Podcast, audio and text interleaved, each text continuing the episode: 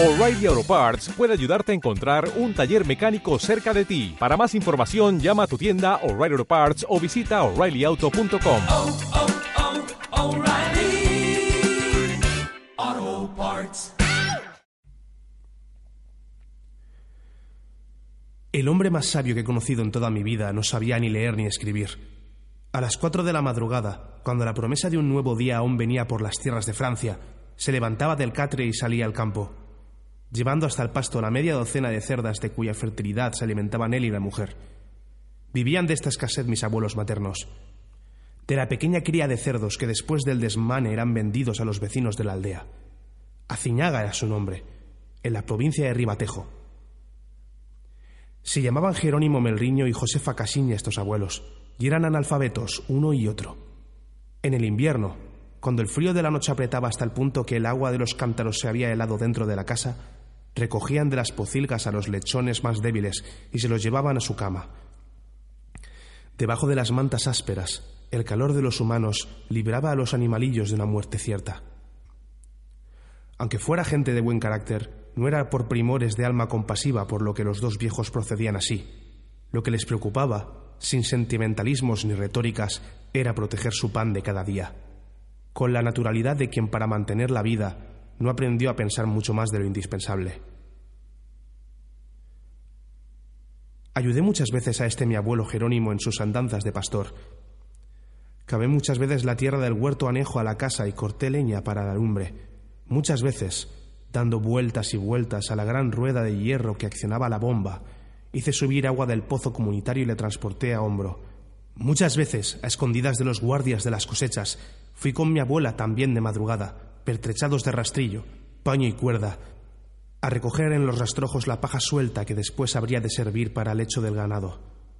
Y algunas veces, en las noches calientes de verano, después de la cena, mi abuelo decía, José, hoy vamos a dormir los dos debajo de la higuera.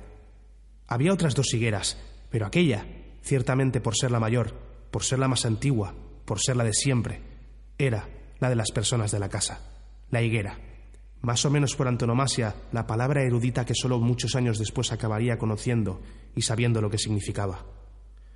En medio de la paz nocturna, entre las ramas altas del árbol, una estrella me aparecía y después, lentamente, se escondía detrás de una hoja. Y, mirando en otra dirección, tal como un río corriendo en silencio por el cielo cóncavo, surgía la claridad traslúcida de la Vía Láctea, el Camino de Santiago, como todavía le llamábamos en la aldea.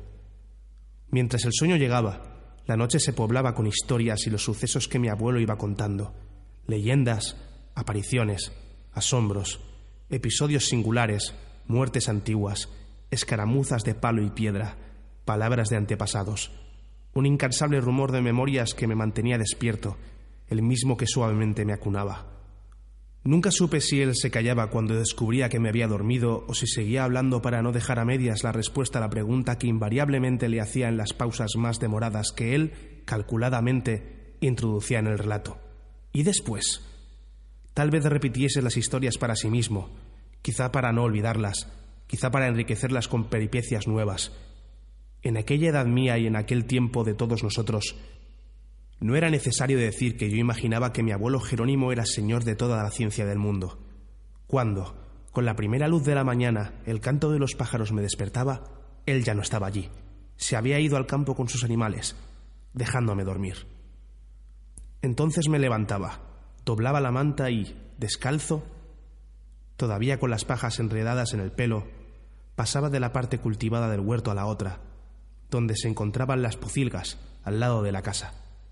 Mi abuela, ya en pie desde antes que mi abuelo, me ponía delante un tazón de café con trozos de pan y me preguntaba si había dormido bien. Si le contaba algún mal sueño nacido de las historias del abuelo, ella simplemente me tranquilizaba. No hagas eso. En sueños no hay firmeza. Pensaba entonces que mi abuela, aunque también fuese una mujer muy sabia, no alcanzaba las alturas de mi abuelo, ese que, tumbado debajo de la higuera, con el nieto José al lado, era capaz de poner un universo en movimiento con apenas dos palabras. Muchos años después, cuando mi abuelo ya se había ido de este mundo y yo era un hombre hecho, llegué a comprender que la abuela, también ella, creía en los sueños. Otra cosa no podía significar que, estando sentada una noche ante la puerta de su pobre casa, donde entonces vivía sola, mirando las estrellas mayores y menores de encima de su cabeza, hubiese dicho estas palabras. El mundo es tan bonito y yo tengo tanta pena de morir. No dijo miedo de morir, dijo pena de morir, como si la vida de pesadilla y continuo trabajo que había sido la suya, en aquel momento casi final, estuviese recibiendo la gracia de una suprema y última despedida, el consuelo de la belleza revelada. Estaba sentada a la puerta de una casa, como no creo que haya habido alguna otra en el mundo, porque en ella vivió gente capaz de dormir con cerdos como si fueran sus hijos propios, gente que tenía pena de irse de la vida porque el mundo era bonito, gente. Y ese fue mi abuelo Jerónimo, pastor y contador de historias, que al presentir que la muerte venía a buscarlo, se despidió de los árboles de su huerto uno por uno, abrazándolos y llorando, porque sabía que no los volvería a ver. Muchos años después, escribiendo por primera vez sobre este mi abuelo Jerónimo y esta mi abuela Josefa, me ha faltado decir que ella habría sido, según cuantos la conocieron de joven, de una belleza inusual. Tuve conciencia de que estaba transformando a las personas comunes que habían sido en personajes literarios y que esta era probablemente la manera de no olvidarlos, dibujando y volviendo a dibujar sus rostros con el lápiz, siempre delante del recuerdo, coloreando e iluminando la monotonía de un cotidiano opaco y sin horizontes. Como quien va recreando sobre el mapa inestable de la memoria la irrealidad sobrenatural del país en el que decidió pasar a vivir. La misma actitud de espíritu que después de haber evocado la fascinante y enigmática figura de un cierto bisabuelo berbere, me llevaría a describir más o menos en estos términos un viejo retrato, hoy ya casi con 80 años, donde mis padres aparecen. Están los dos de pie, bellos y jóvenes, de frente ante el fotógrafo, mostrando en el rostro una expresión de solemne gravedad que es tal vez el temor delante de la cámara en el instante en el que el objetivo va a fijar de uno y del otro la imagen que nunca más volverán a tener, porque al día siguiente será implacablemente otro día. Mi madre apoya el codo derecho en una alta columna y sostiene en la mano izquierda, caída a lo largo del cuerpo, una flor. Mi padre pasa el brazo por la espalda de mi madre y su mano callosa aparece sobre el hombro de ella como un ala. Ambos pisan tímidos una alfombra floreada. La tela que se sirve de fondo postizo al retrato muestra unas difusas e incongruentes arquitecturas neoclásicas. Y terminaba. Tendría que llegar un día en el que contaría estas cosas. Nada de esto tiene importancia a no ser para mí. Un abuelo berbere ha llegado al norte de África. Otro abuelo pastor de cerdos. Una abuela maravillosamente bella y unos padres graves y hermosos una flor en el retrato. ¿Qué otra genealogía puede importarme? ¿En qué árbol me apoyaría? Escribí estas palabras hace casi 30 años sin otra intención que no fuese reconstruir y registrar instantes de la vida de las personas que me engendraron y estuvieron más cerca de mí, pensando que no necesitaría explicar nada más para que se supiese de dónde vengo y de qué materiales se hizo la persona que comencé siendo y esta en que poco a poco me he convertido.